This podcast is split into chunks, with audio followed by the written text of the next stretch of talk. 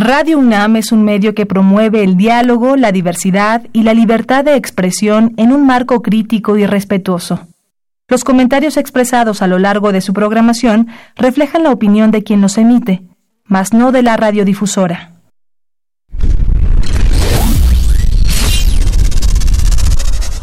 Radio UNAM y la Facultad de Ingeniería presentan Ingeniería en Marcha.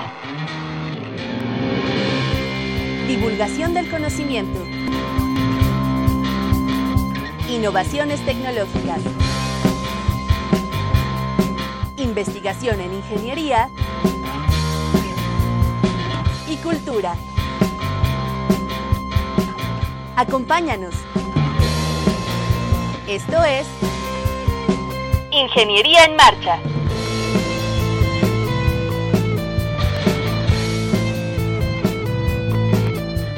Amigos, ¿cómo están? Muy, muy buenas tardes. Los saludamos en su programa Ingeniería en Marcha, hoy martes 12 de febrero de 2019. Es el séptimo programa del año y qué bueno que nos escuchan, les agradecemos su preferencia, que nos sigan, los que nos están escuchando por primera vez sean bienvenidos, establezcan comunicación con nosotros, lo pueden hacer eh, vía Facebook, Sandra Corona está aquí listísima con sus pulgares para atender todos sus comentarios, sus llamadas. Después eh, eh, también nos está transmitiendo en video, en vivo. Háganlo. Pueden descargar el programa en formato podcast en nuestra página www.enmarcha.unam.mx. Ahí descargan este programa, más o menos por el jueves, jueves en la noche ya está ahí. Y los programas anteriores están ahí, hay un archivo en donde ustedes pueden eh, descargar el tema eh, que les interese, los invitados, todo está bien descrito. Hoy vamos a hablar de un tema bien interesante eh, porque es uno de los eventos que tienen mayor importancia en nuestra facultad o que la facultad tiene, tiene relación, ¿no? que es la Feria Internacional del Libro del Palacio de Minería. Es un emblema, ya todo un emblema cultural en nuestro país. la organizan distintas instancias, eh, se da en la cuna de nuestra facultad, por eso estamos tan orgullosos de ella, y se ha convertido en un, referente pues internacional, va a estar muy interesante, tenemos eh, invitados muy importantes, así que no se vaya, acompáñenos para que platiquemos de ello.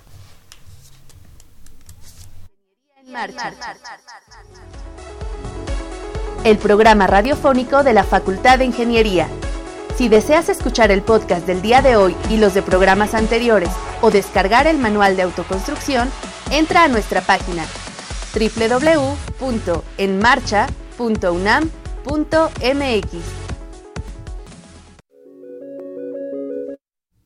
Estamos de regreso con ustedes y nos acompaña en cabina el licenciado Fernando Macotela Vargas. ¿Cómo estás? Muy bien, eh, Rodrigo. No me había tocado todavía el gusto de estar, eh, de ser invitado contigo como conductor. Extrañamos a nuestro estimado amigo. Sí, que durante 20 años, ¿verdad?, condujo este programa.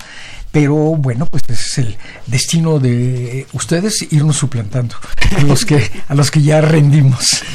sí, el licenciado Fernando es director de la Feria Internacional del Libro del Palacio de Minería y hoy nos va hablar eh, de la próxima inauguración de la feria, porque además es muy importante, se cumplen 40 años. Así es, así de es. Esta, de este evento que, pues, bueno.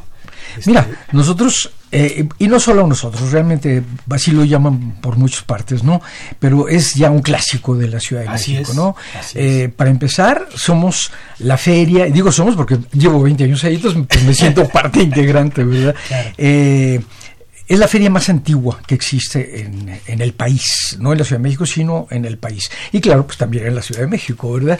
Eh, y además las raíces eh, son muy profundas. En 1924, José Vasconcelos eh, le pidió a un colaborador suyo que hiciera una feria del libro.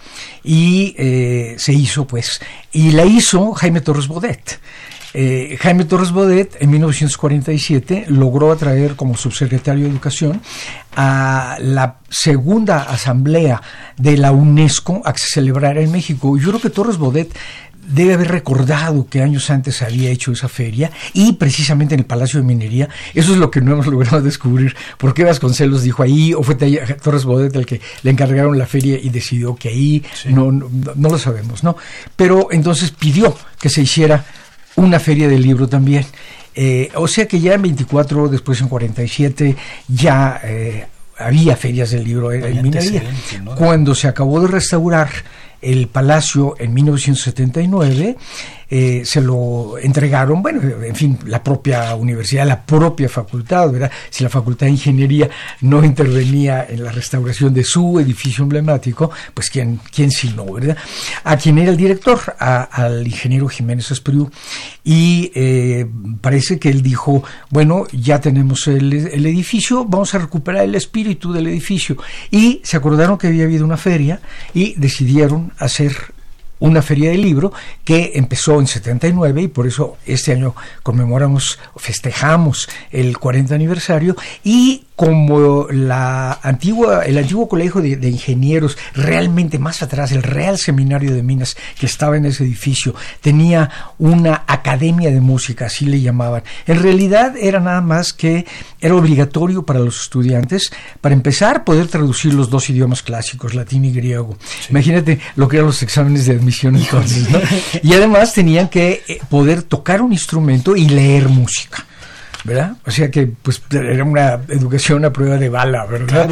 Y pues grandes gente surgieron de ahí. Y claro, bueno, pues eh, éramos muchísimos, muchísimos menos mexicanos y podía haber más especialización de cada quien. Y eh, pensando en la Academia de Música, se creó la Orquesta Sinfónica de Mimería, que este año también celebra con nosotros, somos instituciones hermanas, por así decirlo, somos gemelas porque nacimos el mismo año, en 79, y por eso estamos llegando al, al, al 40 aniversario como la feria del libro más antiguo del país y que ha servido además de inspiración pues para todas las ferias posteriores, ¿verdad? Claro. Ya, ya hemos platicado, tenemos la fortuna de tenerte año con año y que nos des un adelanto, una, a, lo mejor hasta alguna primicia, ¿no? Eh, de, de, lo que se está haciendo y eh, sabemos que es una organización súper compleja que la llevan prácticamente con un año de anticipación. Ahorita seguro que ya están empezando a bosquejar la 41. Pues ya tenemos el cartel, el cartel de la Feria 41 listo. Bueno, en el programa, que eh, la feria se inaugura el jueves de la semana próxima, el 21 de febrero, y durará hasta el lunes 4 de marzo. Entre semana eh, se abre de 11 de la mañana a 9 de la noche y los fines de semana de 10 de la mañana a 9 de la noche. Entre semana el ingreso cuesta 15 pesos y en fin de semana 20 pesos. Eh, y eh, en el programa que ya estará circulando el día que se inaugure la feria, eh, figura ya el cartel de la feria del año próximo. O sea que, pues sí, vamos, eh, en realidad, con uno o dos años, ya, ni sé yo, a veces me hago bola, te, te, confieso, ¿no?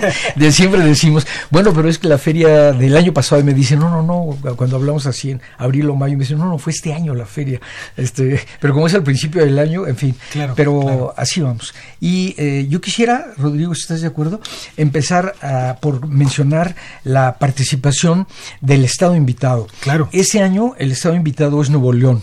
Y eh, mira, cada año yo me sorprendo de ver las cosas que aportan los estados invitados. En este país hemos sido siempre muy centralistas, eh, siempre la capital es el ombligo no solo del país, sino del mundo, ¿verdad? Y bueno, pues así funcionó, así, así ha sido en muchos aspectos, pero ya en estos momentos de las comunicaciones tan tan eficientes, tan intensas y demás, eh, ya la cultura, el progreso, la industria, etcétera, eh, se extienden por todo el país, ¿no? Y eh, cada año me sorprendo de ver lo que traen los estados invitados porque hay una muy, muy intensa labor editorial en todos los estados. Tal vez hay uno o dos que van un poquito eh, más atrás porque son los últimos estados en haber eh, sido declarados estados soberanos o son los últimos que tuvieron una universidad autónoma local, en fin, ¿no? Pero pues qué decir de, de Nuevo León y de Monterrey, ¿verdad? Pues una, una ciudad poderosísima, en fin, una gran tradición cultural. Y traen más de 100 actividades. y yo estoy, de verdad, viniendo para acá, venía yo ojeando de nuevo el programa. Estoy muy, muy sorprendido de todo lo que cubren. Oye, porque traen decenas de presentaciones editoriales, aparte de muchas conferencias, mesas redondas, etcétera. Y te das cuenta de que en, sus eh, publicaciones hay cuestiones sociales, políticas, evidentemente literarias, ¿no? Eh, voy a repetir aquí algo que suelo decir, y es que un poco por derecho propio, los eh, literatos se convirtieron en las estrellas de las ferias de libro. Pues sí, porque eh, yo no necesariamente leo ingeniería, ¿verdad? Más vale que no, porque no entendería yo ni la, ni la primera página, ¿verdad? Eh, pero un ingeniero, un abogado, un médico veterinario zootecnico, este, mi mamá, mis tías, etcétera, leen, leemos literatura, ¿no? Eh, si no, si no todo el mundo, pues mucha gente. Entonces ese elemento nos une y eh, la literatura pues se, difunde más, ¿no? Pero siendo la UNAM la editorial que tal vez publica más títulos al año, se calcula que se publican unos mil títulos y en todas las áreas del conocimiento, o sea, eh, hay muchas publicaciones de carácter científico, de carácter técnico y de muchas otras cosas. Por ejemplo, los institutos, el de estudios mayas, el Instituto de Estudios Filosóficos, de Estudios Jurídicos, todos, todos publican. Hay más o menos un centenar de dependencias de la UNAM que tienen publicaciones, imagínate. Entonces, eh, yo desde que llegué sí me empeñé en incluir eh, publicaciones de otras tendencias y eso que yo soy del lado de las humanidades, ¿no? Pero actualmente, y a mí me da mucho gusto porque la respuesta ha sido muy buena, parece que realmente le atinamos, ¿no? Eh, una tercera parte de las actividades que este año son casi 1.400, eh, son del área técnica y científica. Y a mí me impresiona ver la cantidad de gente que se interesa en la biología, por ejemplo, ¿no? En matemáticas vamos a decir que menos, pero para todo hay público, para todo hay público. Y claro, pues no descuidamos el aspecto literario. Nuevo León trae a muchos escritores jóvenes eh, que se van a presentar aquí. Aparte hay muchos escritores de Nuevo León que viven en la Ciudad de México, pero que en este caso pues se integran a, su programa, ¿verdad? Y en general eh, los estados traen eh, conciertos de música de cámara, no tenemos espacio para tener una orquesta sinfónica, ni la de minería, lamentablemente, ¿verdad? Eh, y también música folclórica. México, tú lo sabes, es un país riquísimo en ese aspecto, y en todas partes, pues hay todos los niveles de folclore, desde un folclore muy, muy, muy refinado, ¿verdad? Y eh, creo que este año, pues tendremos representaciones de, Nuevo León. cuando les dijimos que a quién quisieran ellos, a quien querrían ellos que conmemoráramos en esta feria, eh, no sabía yo lo que me iban a decir, yo había revisado las efemérides que había y eh, a mí no se me había cruzado entre las efemérides el tal vez el más grande hombre de letras que hemos tenido en México, que fue don Alfonso Reyes, ¿verdad? Pero ellos me dijeron don Alfonso Reyes y habían encontrado ya las efemérides. Don Antonio Reyes, don Alfonso Reyes eh, falleció hace 60 años y nació hace 130 años. ¿verdad? Entonces eh, era como la, la, personalidad ideal y entonces no nada más ellos traen una serie de actividades, conferencias, eh, mesas redondas, presentaciones de libros, sino que nosotros mismos hemos organizado cosas en, eh, en honor de, de, don Alfonso, ¿verdad? ellos, por ejemplo, traen un coloquio y me parece que habrá publicaciones también que se llama Los dos reyes, Bernardo y Alfonso.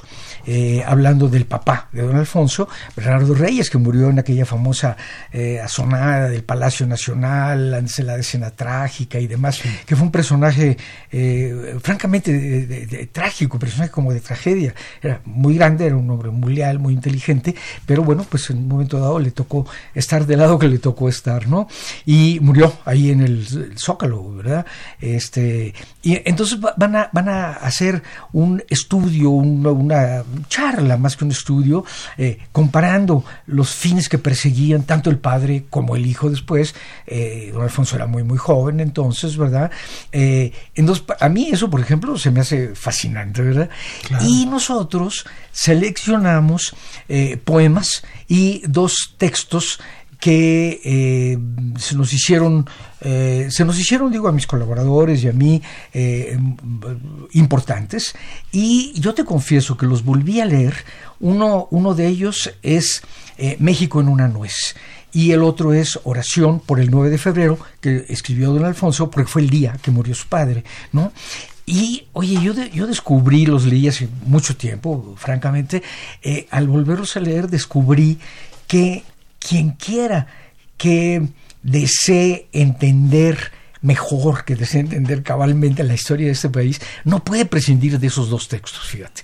El, análisis, el, retrato, la pequeña síntesis de historia de México eh, que hace don Alfonso en México en una nuez es tan atinada, ¿verdad? Y hace cuánto lo escribió, ¿verdad? Pronto van a ser ya 100 años de esos textos, ¿no? Eh, se, me, se, me, hizo de veras eh, básica. Entonces, pues tenemos que cuidar, eh, difundir, eh, presentar nuestros clásicos a las nuevas generaciones, por ejemplo, y, eh, y, a las viejas generaciones, pues que los, que los recuerden, si es que no los están recordando ya. Claro. Supongo que es un trabajo digamos monumental el acercamiento con las editoriales interesadas en tener este presencia ahí el estado no sé cómo funcione eh, ¿Es a través de alguna de Secretaría de Cultura? ¿Cómo funciona no, no, no, eh, mira, este acercamiento con los estados invitados? Porque ya es tradicional que, van rotando, ¿no? así es. Eh, antes de que yo llegara a la feria, hace ya muchos años, habían iniciado a invitar estados, pero los invitaban por zona geográfica del país, ¿verdad? Entonces vi y me acuerdo que la primera zona invitada fue el sureste, que se considera siempre pues muy rico en cultura, en tradición y todo, y así, y así fueron. Pero cuando yo llegué a la feria, había zonas que no habían sido invitadas todavía, este, eh, en forma coincidental, el norte, ¿no? Ni el noreste ni el noroeste habían sido invitados. Entonces, ahí me tocó invitar a Nuevo León, pero junto con eh, Coahuila, Tamaulipas, eh, etcétera. Recuerdo inclusive en esa época hasta viajábamos allá para hacerles la invitación y, y demás, ¿no? Y era, nunca venían los gobernadores, además eran tres estados, era como mucho aspirar, tal vez que vinieran tres gobernadores al mismo tiempo y pues ahí, bueno, cierto protagonismo es normal, entonces, eh, en fin, la situación no se prestaba. Pero eh, una vez que acabé, por así decirlo, la ronda de los estados por zona, eh, me di cuenta de que el espacio que disponíamos, del que disponíamos para que ellos se presentaran, era francamente reducido para tres o cuatro estados a veces, ¿no? Y entonces, pues bueno, analicé con el comité organizador y demás y decidimos cambiar e invitar un estado cada año nada más. Y eh, eh, como en ese momento el secretario de Cultura de Puebla era Pedro Ángel Palau, hijo, el escritor, también fui amigo de Pedro Ángel Palau, que fue, bueno, pues secretario de Cultura en Puebla, Puebla y demás, eh, le hablé a él para decirle, oye, mira, estamos ante esta posibilidad, ¿qué te parece? Y entonces ellos aceptaron, vinieron, otro estado muy rico, ¿no? En cultura, en publicaciones. Y a partir de ahí empezamos a tener un solo estado y muy poco tiempo después eh, empezó a haber más ruido alrededor de, la feria de minería, de los estados invitados y ahora pues no fallan los gobernadores. Ahora siempre en la inauguración eh, viene el gobernador, viene el secretario de Cultura y además pues eh, cada vez eh, cuidan más y yo diría que por un desarrollo normal en el tiempo, eh, por un crecimiento normal en todo el país, ¿verdad? tienen más cosas que ofrecer y entonces tienen los, los retiramos del salón que nosotros consideramos el salón del Estado invitado, les dimos un salón del doble de espacio, si no es que un poco más, ¿no? Y ahora ellos llenan magníficamente espacio y son tantas las publicaciones que pues es uno de los puntos que más busca la gente, considerando que la distribución del producto cultural en México es pésima, ¿verdad? O sea, nuestros libros se distribuyen mal, los libros mexicanos. Eh, el cine mexicano se distribuye peor, ya no se podría, ¿verdad? Este, los discos, eh, en fin, todo, ¿no? Estamos siempre eh, aplastados por los productos internacionales. Entonces hay muchísima gente que va y que, igual que me sucede a mí, descubre ahí lo que se hace en toda la República. Y mira, algo que yo cuando me vaya de la feria tendré que agradecerle siempre es que me permitió descubrir precisamente eh, cuánta cultura se hace en todo el país, en, los rincones más, más remotos considerados desde la Ciudad de México, pero pues este también ellos podrían decir, uy, qué lejos está la capital, ¿verdad? Nosotros, lo eh, exacto, ¿no? La frontera norte podrían decir, estamos más cerca de los grandes centros culturales o qué sé yo, pero eh, en todas partes se enseña, se estudia, se investiga, se escribe y en el terreno de las artes pues se pinta y se compone música y se hace danza y, demás. Eh, yo vivo de verdad permanentemente impresionado y eh, tan es deficiente la distribución, como te decía yo, y, y no es que quien lo produce tenga la culpa. Pues es que hay una etapa de cada cosa. Alguien produce y alguien más tiene que distribuir y demás. Y tuve el cine mexicano, ¿verdad? ¿Cuántos, cuántos cines en la capital, por ejemplo, ya que estamos aquí, eh, eh, muestran cine mexicano cada día? Y cuántos cines muestran cine preferiblemente, preferencialmente eh, americano, ¿verdad? entonces, va la gente y hacen muy buenas compras, lo cual lleva a que todos los estados hasta ahora, eso es un, me da mucho gusto a mí, ¿no? Siempre que se van, se van muy, muy contentos y nos dicen, mire, nunca imaginamos que íbamos a tener estas ventas, ¿no? Normalmente ya les decimos, traigan suficiente material porque mire aquí, se, vende mucho no exacto no y eh, no hasta ahorita pues eso eso no ha fallado no sí yo yo creo que eh, coincido contigo. Uno va a la feria de minería a descubrir uno va con una idea, a lo mejor este algún ponente, algún alguna mesa redonda y acaba uno sin saber a dónde entrar, ¿no? De tanta oferta que existe.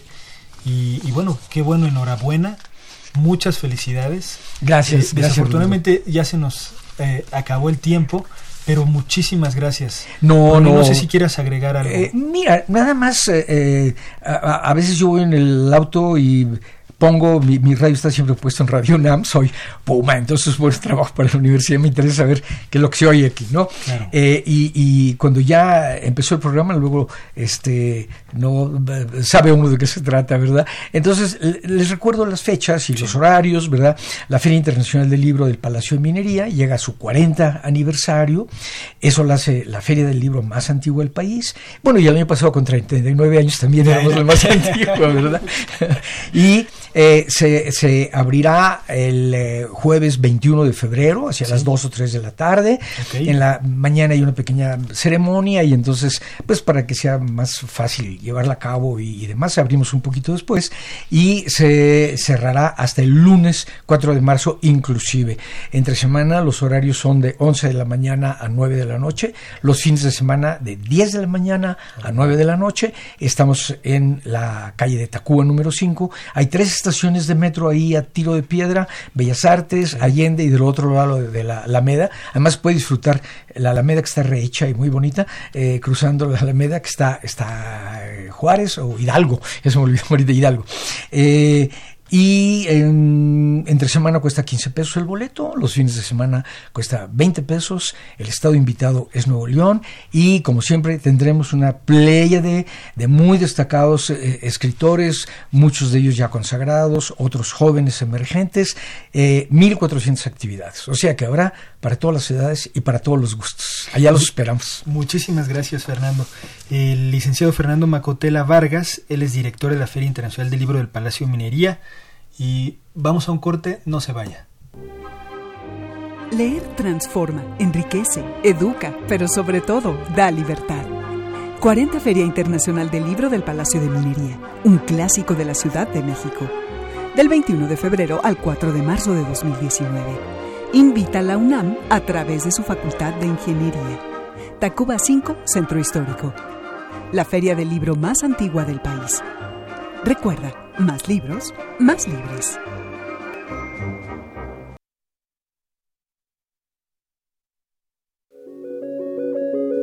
La División de Educación Continua y a Distancia de la Facultad de Ingeniería, pionera en educación continua y con más de 47 años dedicados a la capacitación y actualización en los campos de la ingeniería, te invita a conocer su vasta oferta de cursos, talleres y diplomados en las modalidades presencial y en línea, en temas de infraestructura, obra civil, minería, petróleo, industria, agua, energía, medio ambiente, eléctrica, electrónica, tecnologías de la información y desarrollo de habilidades, entre otros. Inscríbete en la página www.minería.unam.mx o llama a los teléfonos 5521 4021 al 24.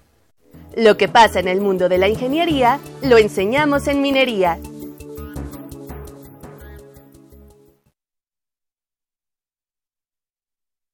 Estás en Ingeniería en Marcha.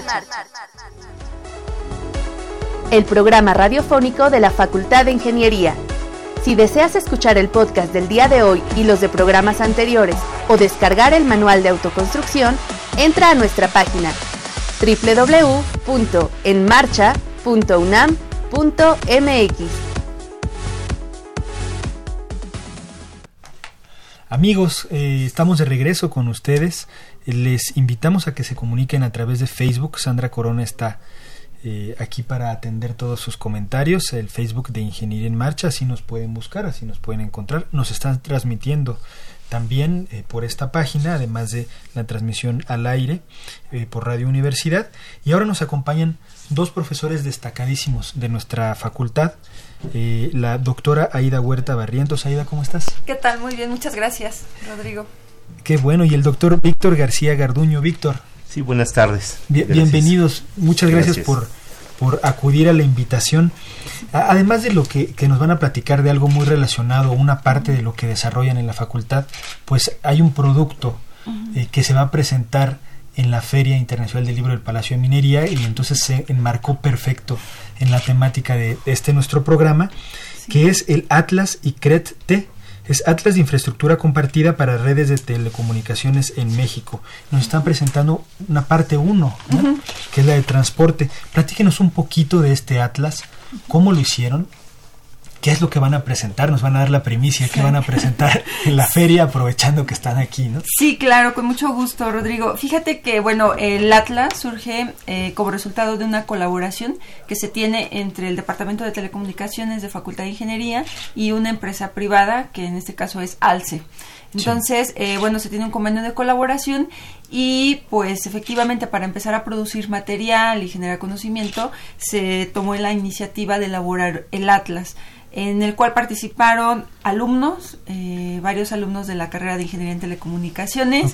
Eh, brevemente, algunos de ellos, por ejemplo, ¿no? Eh, son Miguel Vilchis, Kevin Miseli, René Espinosa, Luis Roberto Flores, César Josué Arana, entre otros, ¿no? Entonces, bueno, en total fueron eh, cerca de 11 alumnos que estuvieron participando en esta iniciativa. Cada uno tuvo una tarea asignada de acuerdo a lo que se había programado para que fuera el Atlas y tenemos actualmente el Atlas en su versión electrónica.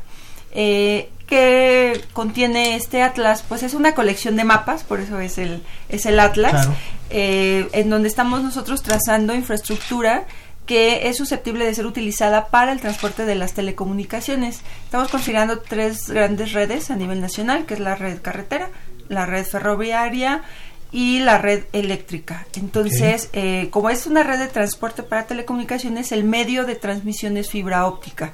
Entonces se hizo toda una recolección con base en información pública que también fue una labor bastante interesante y se hizo el trazado de toda la red de fibra óptica que hay sobre infraestructura que puede ser utilizada para el transporte de telecomunicaciones que actualmente no necesariamente se está utilizando. Claro, es decir, es. es, de lo de lo que está trazado, de lo que está instalado, digamos, en el país. Así es. Y es un, una especie de sistema de información que uno puede consultar. ¿Cómo funciona? Porque nos dicen que, que está a nivel digital ahorita. ¿Cómo lo puede consultar? ¿Cómo puedo acceder a él? como usuario. Sí, de hecho, eh, bueno, estamos eh, revisando el mecanismo de, accesibilidad. Eh, evidentemente tendría que ser desde un portal de la, de la UNAM, porque bueno, es un producto que se hizo ahí en, en la UNAM. Eh, tendríamos que eh, ya nada más revisar los mecanismos de, de acceso.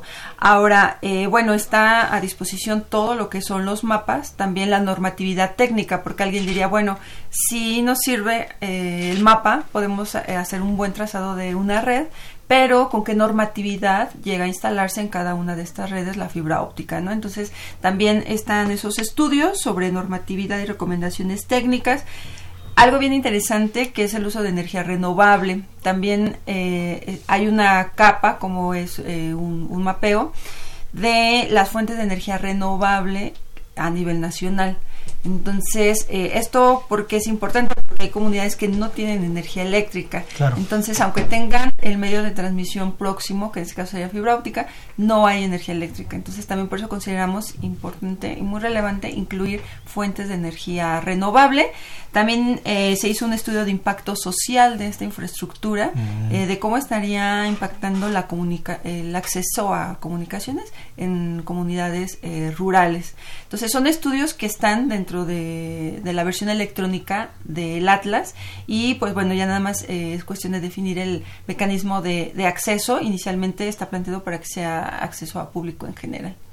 ¿Cuándo y a qué hora van a presentarlo en, en la feria? para invitar a todos nuestros escuchas. Sí, claro. Pues bueno, es el 1 de marzo eh, el, a las 17 horas en la capilla del Palacio de Minería, pues evidentemente en el marco de la, de la FIL de Minería. Claro, el 1, el, el 1 de marzo. El 1 de marzo. A las 5. Así es, a las 5 de la tarde.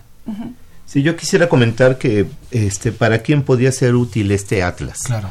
Entonces yo creo que este atlas puede ser útil tanto para estudiantes eh, del área de telecomunicaciones, principalmente, pero de otras áreas de ingeniería, ¿no? Porque teniendo conectividad en cualquier región del país o la posibilidad de tener conectividad, este, hay la posibilidad de realizar otro tipo de proyectos. Entonces yo creo que es es un tema que puede ser interesante, debe ser interesante para alumnos, puede ser interesante para profesores y sobre todo también para, para gente de la industria o de inversionistas que vean a través del Atlas una herramienta que les sirva para generar un proyecto de infraestructura que llegue a comunidades apartadas. Yo creo que este es el, el impacto de este, uno de los impactos del proyecto, ¿no?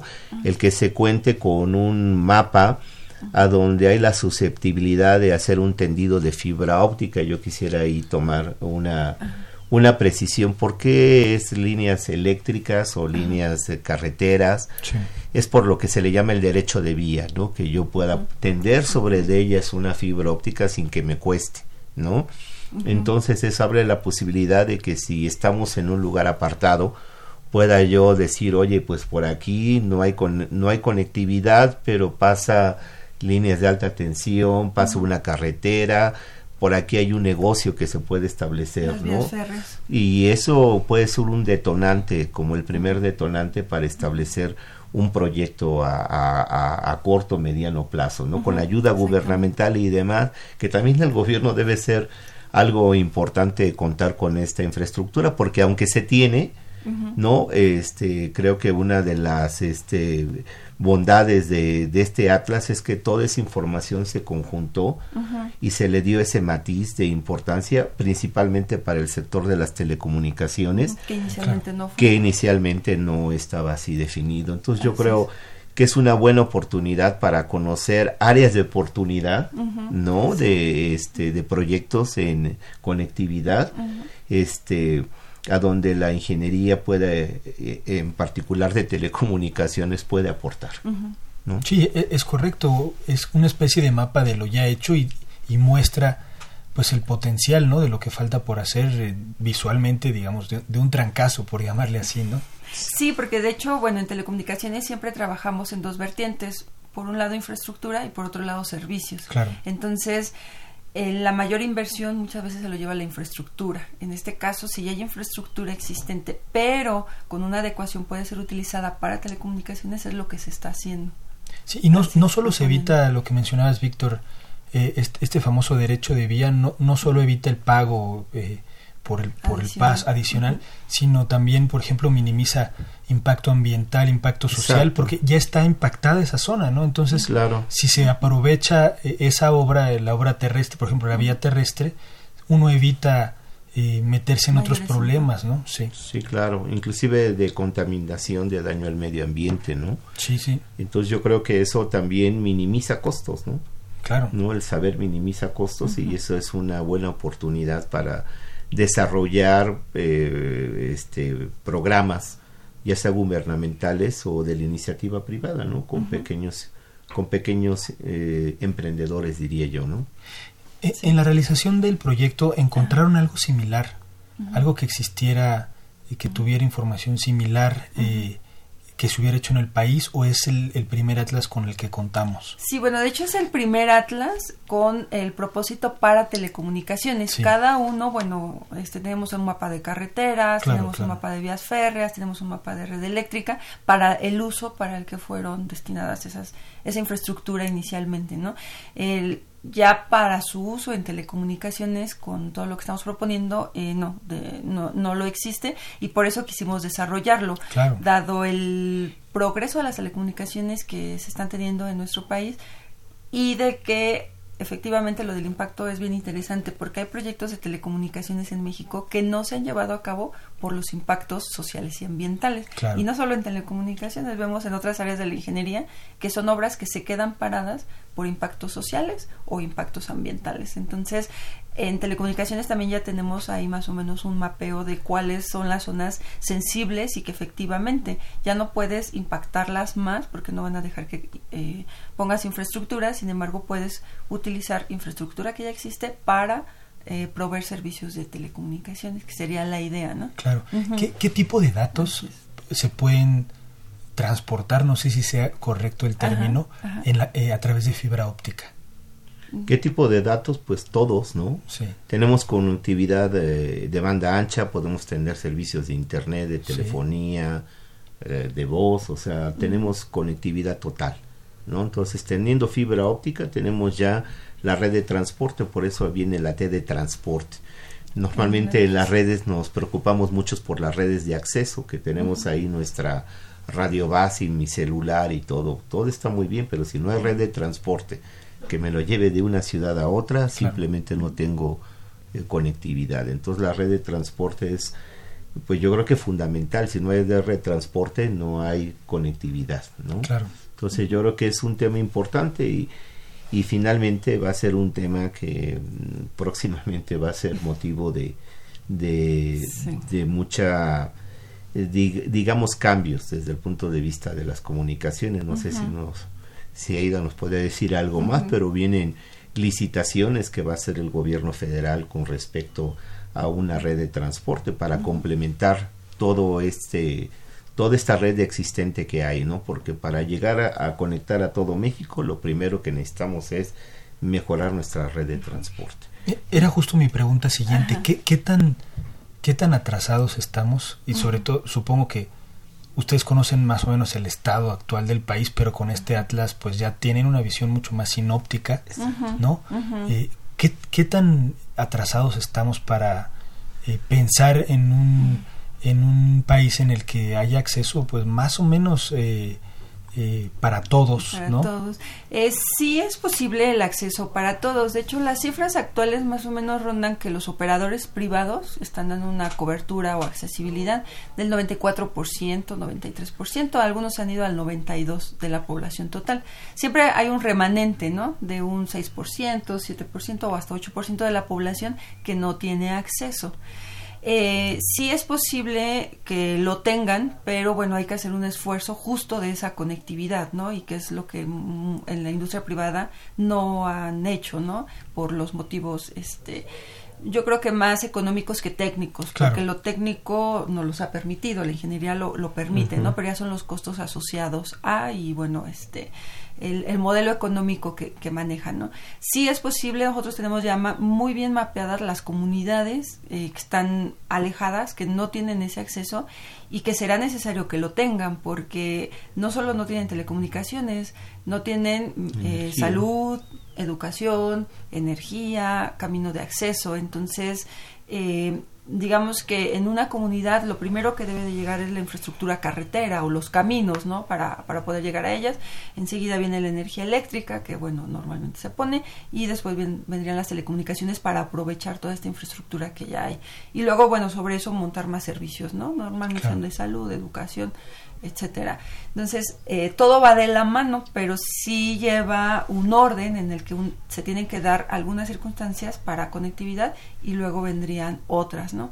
Nada más por agregar, lo de la fibra es bien interesante porque te permite altas capacidades, ¿no? De, de transmisión.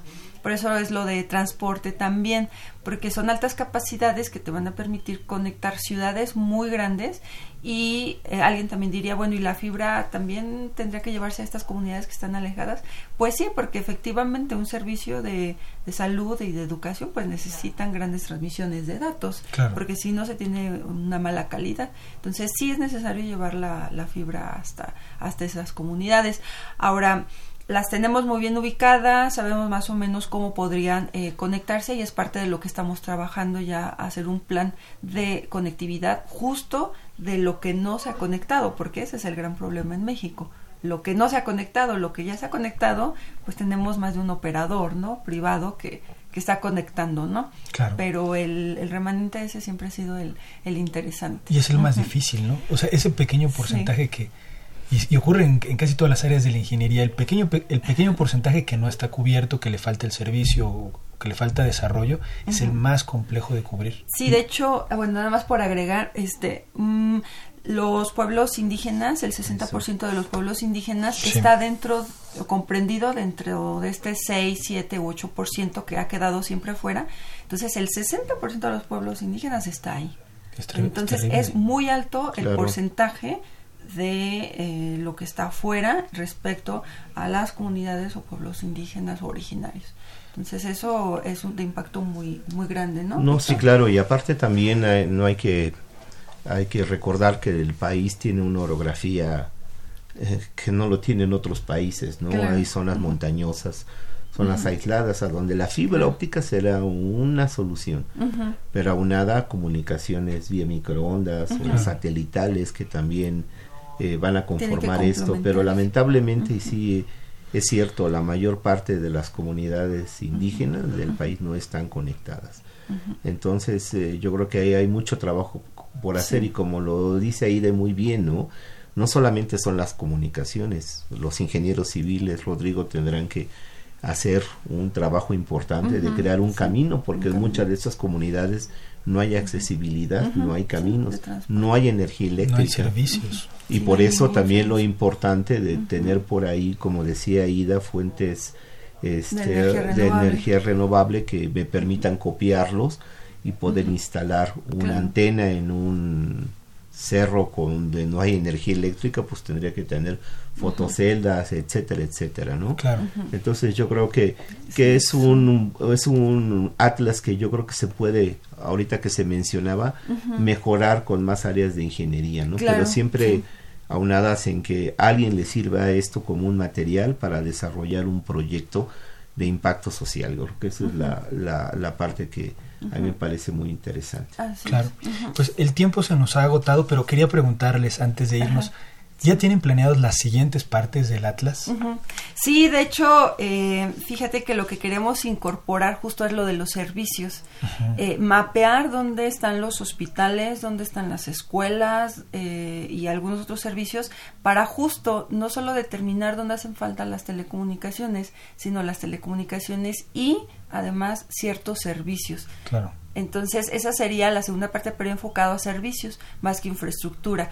Eh, inicialmente habíamos pensado en el trazar lo del acceso, pero lo del acceso, que es más bien la parte del usuario final en infraestructura, eh, eso está más o menos resuelto. Yo creo que lo de los servicios es lo que este tendría que sí tendría que desarrollarse más.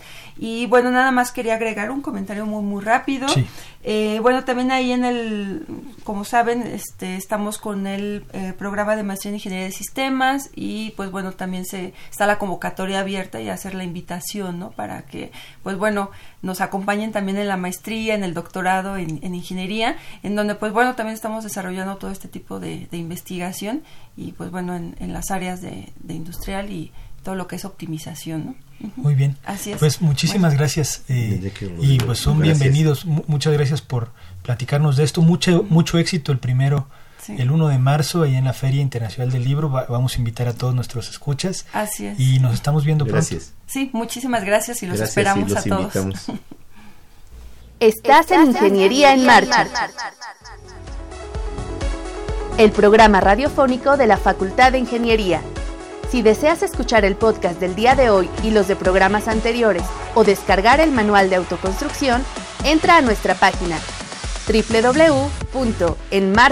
www.enmarcha.unam.mx. ¿Quieres estar a la vanguardia en el mundo de las telecomunicaciones?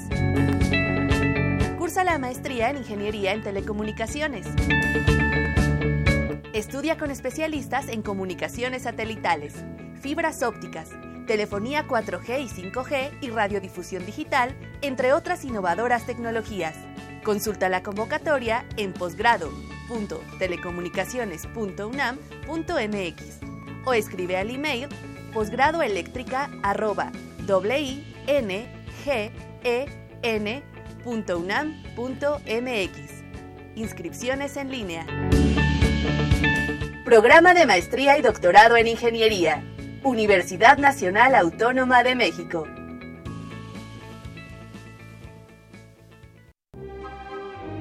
Leer transforma, enriquece, educa, pero sobre todo da libertad. 40 Feria Internacional del Libro del Palacio de Minería, un clásico de la Ciudad de México. Del 21 de febrero al 4 de marzo de 2019. Invita a la UNAM a través de su Facultad de Ingeniería. Tacuba 5, Centro Histórico. La feria del libro más antigua del país. Recuerda, más libros, más libres. Estamos de vuelta con ustedes amigos y ahora nos acompaña en la cabina el físico Francisco Omar Escamilla González. ¿Cómo estás Omar? Bien, muy bien, muy buenas tardes. Bienvenido de nuevo al programa. Ya, ya, ya nos has visitado en varias ocasiones. ahora vamos a hablar de un tema bien interesante relacionado con tu quehacer, eh, eh, que es hablar un poco del Colegio de Minería y de Alexander von Humboldt, ¿verdad? E, efectivamente. Bueno, es un personaje que creo que, bueno, muchos conocemos, ¿no? Hemos eh, escuchado de él, pues un, un gran científico, ¿no? Que estuvo activo a finales del siglo XVIII y durante la primera mitad del siglo XIX, que es originario de Berlín, Alemania, y nació el 14 de septiembre de 1769 por lo que este año 2019 se están eh, conmemorando los 250 años de su nacimiento, ¿no? Y entonces en, algunos círculos científicos hay una cantidad de, festejos y de recordatorios, ¿no? Sobre su obra, su vida y su obra. Claro. Tuvo relación con el, eh, con el, con el Palacio de Minería. E, exactamente con el, con el colegio, porque Humboldt, eh, bueno, que era eh, hijo de una familia muy acomodada de, de, Prusia, ¿no? En ese momento todavía Alemania estaba dividida en diversos reinos. Eh, estudió primero en una escuela de minería, que es la Academia de Minas de Freiberg, en, en Sajonia, Alemania, donde también estudiaron el primer director del Colegio de Minería de México, Fausto de Luyar, y el primer catedrático de mineralogía también de, de, nuestro Real Seminario de Minería, que fue Andrés Manuel del Río. Incluso eh, Humboldt y del Río eh, estudiaron al mismo tiempo en 1789-1790. Estuvieron en Freiberg con el profesor Werner, que es uno de los padres de la geología, y ambos fueron colegas en, en, esta Academia de Minas, ¿no? que fue muy célebre y que llevó a personajes de la talla del mismo Humboldt a esa pequeña población para tener esa formación en minería. Eh, eh, años más tarde, bueno, Humboldt hizo varias cosas ahí, eh, incluso él fue empleado del gobierno pruso como oficial minero, es, decir, tuvo un empleo de, más asociado a la ingeniería minera que a la botánica, con lo que tal vez todos lo reconozcamos, ¿no? Y pues estos intereses de naturalistas lo hacen tomar la decisión de, de hacer un viaje a América, ¿no? Es correcto que, va a tener lugar entre 1799 y 1804, venirse en, en, América del Sur, y Humboldt va a llegar a Acapulco en 1803, ¿no? Y de ahí se va a dirigir a la Ciudad de México, donde ya el Colegio de Minería tenía funcionando 11 años, ¿no? Se encuentra en el colegio a, a Del Río, ¿no? Efectivamente, el Luyar es el director, Del Río es eh, su colega de, la universidad, por decirlo así, se, lo encuentra. Su cuate, su cuate de la universidad se lo encuentra aquí, ¿no? Y empiezan a tener una serie de, de, interacciones, porque además, pues los alumnos del Colegio de Minería de México están formados, pues como ellos lo fueron, ¿no? Años antes en Alemania, ¿no? Claro. Entonces, eh, pues colaboraron con él en, en, en, cuestiones, por ejemplo, de medir la altura del Popocatépetl, la longitud de la Ciudad de México, ¿no? Entonces, eh, de la mano de Humboldt, ¿no? Que traía sus aparatos, una, una cantidad muy, muy buena y muy selecta de aparatos de, medición astronómica y, eh, este, y topográfica, que a la postre ven al Colegio de Minería, ¿no? Y, que con esos van a hacer todo este tipo de mediciones con los alumnos, ¿no? Adicionalmente, Humboldt escribe un pequeño tratadito que se llama Introducción a la Pasigrafía Geológica esa, ¿qué es eso, no? Sí, sí, sí, exacto, Pasigrafía es un lenguaje gráfico universal. Es decir, este, hemos visto nosotros mapas, para nosotros es normal a veces ver mapas de colores, ¿no? Ah, pues este, las calizas son rojas, o este, los minerales de plata aparecen en azul, ¿no? No, él lo que hizo fue a través de rayitas y, circulitos, ¿no? Hemos visto este, este tipo de claves, ¿no? Que hay también en los mapas, no necesariamente de color con el que él intentaba hacer una representación universal de las rocas, de tal suerte que un geólogo en cualquier parte del mundo, con esa representación, podía hacer mapas geológicos y todo el mundo los iba a entender. ¿no? Entonces era un lenguaje gráfico universal para hacer mapas geológicos, ¿no? Incluso él hace el primer corte geológico de México, ¿no? Esa pasigrafía geológica se publica en México en 1805 como parte del libro de texto de Andrés Manuel del Río, Los elementos de aritognosia. ¿no? Él estuvo... ¿Qué, periodo estuvo aquí en nuestro país? Estuvo apenas un año, en 1803-1804. Okay. Este, obviamente por sus intereses mineros visitó este Real del Monte y Pachuca, visitó también Guanajuato, ¿no? Existen los diarios de Humboldt en Berlín, son impresionantes, ¿no? Toda la cantidad de dibujos, materiales que, que él logró hacer, ¿no? Mientras estaba en el viaje y también sus intereses geológicos lo llevan a visitar el volcán del Jorullo en Michoacán, ¿no? En Tierra Caliente. Y este, pues es un volcán que tenía pocos años de haber tenido una erupción considerable, ¿no? Y que de, tiempo después lo va a hacer cambiar sus ideas sobre la formación de la Tierra y otras cosas, ¿no? Ok. Eh, entonces, eh, pues vemos, ¿no? Que Humboldt tiene mucha, una conexión muy importante con el Colegio de Minería, ¿no? A pesar del año que estuvo ahí, pues la cuestión de las colecciones de minerales que había ahí, pues el laboratorio de análisis químico de minerales, ¿no? La ayuda de los alumnos, este, el reencuentro con sus colegas, etcétera, ¿no? Sí. Lo llevó a tener pues una, este, una estancia breve pero muy fructífera, ¿no? En, el colegio de minería, ¿no? Y eh, bueno, esto es natural porque, bueno, estudiaban en el mismo lugar, ¿no? Y justamente Andrés Manuel del Río, que era el catedrático más importante, porque si bien se enseñaban matemáticas, física, química, la, la materia más importante era la de mineralogía, porque era la que incluía la descripción mineral, eh, cómo encontrar este, los yacimientos minerales y las técnicas de explotación minera. Lo que lo hacía, digamos, como la facultad no está dividida en, en, ciencias básicas y después se van a, las especialidades ¿no? que, que tienen cada división pues digamos que, que esa materia era, ya la, cumbre, ¿no? era la cumbre, ¿no? De, de, formación de estos, eh, de estos este, jóvenes, ¿no? Que todavía no tenían el título de ingeniero, pero que ya lo eran. Y, eh, y bueno, pues ese era su amigo, ¿no? Y, el que mandaba académicamente qué ocurría en la escuela, ¿no? Entonces, eh, es muy importante ver pues cómo Humboldt se asombra del colegio de minería por un lado, pero por otro lado es natural porque está viendo su escuela a 10.000 kilómetros, ¿no? Sí, sí, sí. Eh, eh, y, eso es muy importante porque nos damos cuenta que efectivamente el Colegio de Minería se formó de manera muy cercana a la Academia de Minas de Freiberg, donde ellos estudiaron, ¿no? Entonces, este, son, cosas que justamente hemos estudiado, ¿no? Y que nos hemos dado cuenta que pues era natural que Humboldt se sintiera en su casa, ¿no? Este, hablando el mismo lenguaje, ¿no? Las mismas palabras, los mismos sistemas de descripción mineral, etcétera. ¿Existe algún eh, documento o algún sí algún documento en donde esté plasmado estos trabajos de campo de la medición del popo la longitud de la ciudad o simplemente se sabe por por alguna narrativa histórica. Bueno, finalmente eh, él publicó sus son más de 60 volúmenes de su viaje americano, ¿no? Okay. Donde obviamente el más famoso es el ensayo político sobre el reino de Nueva España. Sí. Ese no trae exactamente las partes más técnicas, ¿no? Pero sí, sí hay otros sobre mediciones astronómicas. Entonces es cuestión de es cuestión de ver toda la obra de Humboldt, ¿no? Del viaje americano y ahí uno va a encontrar por especialidad lo que uno está buscando. Sí. Adicionalmente a lo que él dejó plasmado en sus diarios, ¿no? Que ya están en línea, incluso es impresionante lo que han hecho en Alemania. Y puede uno observar todo este tipo de, de, mediciones, incluso, ¿no? Las tablas, etcétera, ¿no? las correcciones de errores en las mediciones, todo eso es, es observable, ¿no? Es, es increíble. Ya, ya, ya, ya. Y, y bueno, finalmente, este, pues esta relación, ¿no? Es, lo, lo, más importante, ¿no? De Alemania y México, ¿no? Eh, y pues justo esto es algo que hemos escrito, ¿no? Este, cómo el Colegio de Minería se, se hizo, este, siguiendo estos modelos, este, alemanes, ¿no? En, en este libro que, que hicimos, que publicamos, ¿no? Que se llama Escuela de Minas Mexicanas, 225 años del Real Seminario de Minería, que publicó la facultad en 2017. ¿no? Ok. Este, ahí tenemos un capítulo sobre las academias de minas alemanas y otro sobre Andrés Manuel del Río y donde justamente damos cuenta ¿no? de esta relación de Humboldt con el, con el Colegio de Minería. ¿no?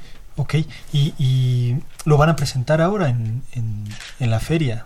Efectivamente, el libro Escuelas de Minas Mexicanas, 225 años del Real Seminario de Minería, escrito por Lucero Morelos y por un servidor, se presenta el jueves 28 de febrero a las 18 horas, 6 de la tarde, en la antigua capilla del Palacio de Minería, como parte del programa de la 40 Feria Internacional del Libro del Palacio El 28.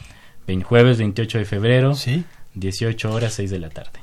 Perfecto. ¿Y van a estar los dos autores? ¿Vas a estar tú y...? y sí, Lucero y yo vamos a estar. Eh, como presentadoras tenemos este, a la doctora Inés Herrera, del Instituto Nacional de Antropología e Historia, y a la maestra Guadalupe de Lozada León, de la Secretaría de Cultura de la Ciudad de México. ¿Qué, otros capítulos podemos encontrar en tu libro? Además de estos dos primeros, eh, posteriormente eh, el sucesor de Andrés Manuel del Río, Antonio del Castillo, abrió las escuelas prácticas de minas eh, en las ciudades de Fresnillo, Guanajuato y Pachuca. Entonces tenemos capítulos sobre cada una de estas escuelas, ¿no? Este, sus profesores, sus planes de estudio, los alumnos, etcétera, ¿no? Toda la vida de esas escuelas hasta su cierre en 1914. Qué interesante. Y, y en 1914 eh, se cierra, la última que quedó fue la de Pachuca, la Escuela de Ingenieros ya entonces se suma a la Universidad Nacional, que, es, que se funda en 1910, ¿no? Y este, pues la revolución dejó complicado al país, ¿no? Fue, aunque se quiso seguir teniendo la escuela práctica de minería dependiente de la escuela de ingenieros, ya no fue posible, ¿no? Aunado a cambios en los planes de estudio y demás, que favorecieron eh, que los alumnos de la Ciudad de México después hicieran sus prácticas en distintos lugares, ¿no? No en una escuela ya establecida. Eh, pero, bueno, finalmente la primera abrió sus puertas en 1854 en Fresnillo. Entonces tenemos seis décadas, ¿no? De, de escuelas prácticas de minería, casi todas dependientes del Colegio de Minería, excepto la de Guanajuato, que sí fue independiente, pero todas formadas bajo el mismo modelo de la escuela de Freiberg, ¿no? Sí. Que esa es, digamos, la, la hipótesis del libro, ¿no? Y este y cómo, bueno, Andrés del Río es el, el, que traslada estos conceptos, ¿no? Este, a América y es la primera escuela de ingeniería en América, ¿no? Justamente ya profesional, ¿no? Eso es lo que también queremos eh, decir en el libro, ¿no? A, través de, de, esto, ¿no? Y que no es nada más una copia, sino que obviamente, pues aquí hubo que añadir un montón de conocimientos locales, ¿no? Porque la minería en América era mucha mayor escala que en Europa, ¿no? O sea, la riqueza de las vetas de plata en ese momento de Guanajuato era era brutal, ¿no? Era brutal, eh, se llevaba a toda Europa central la Fácil. la pura mina de la Valenciana, ¿no? Sí, sí, sí. Seguimos siendo productores importantes, pero en esa época se, extra, se, extrajo a, pasto, ¿no? La plata en nuestro país. Sí, efectivamente, porque bueno, era el, se buscaba más el metal precioso. Obviamente tenemos yacimientos de otros tipos de metales y minerales, pero en ese momento la plata era la que, pues era el dinero que se hacía moneda, claro, y, el dinero que respaldaba, pues eh, el tesoro de las naciones, ¿no? Claro, claro. Pues Omar, muchísimas gracias. Ya se nos acabó el tiempo. Este, nos faltó un poquito, ¿no? Para seguir platicando. Está súper interesante. eh, lo que nos platicas. Eh, eh, los esperamos el 28 de febrero a las 6 de la tarde. presentará este libro. Repítenos el título del libro. Escuelas de Minas Mexicanas, 225 años del Real Seminario de Minería. Perfecto, pues ahí los esperamos, está la invitación. Muchas gracias por venir como siempre. gracias por la invitación. Ya nos vamos, se nos acabó el tiempo. No nos vamos sin antes de dar los créditos al equipo en la producción está Pedro Mateos, en las redes sociales Sandra Corona, en la coordinación de comunicación María Eugenia Fernández, en la página web José Luis Camacho y en los controles técnicos Socorro Montes. Continúen disfrutando de la programación musical que Radio UNAM tiene para ustedes. Hasta pronto. Radio UNAM y la Facultad de Ingeniería presentaron Ingeniería en Marcha. Divulgación del conocimiento. Innovaciones tecnológicas. Investigación en ingeniería. Y cultura. Ingeniería en marcha.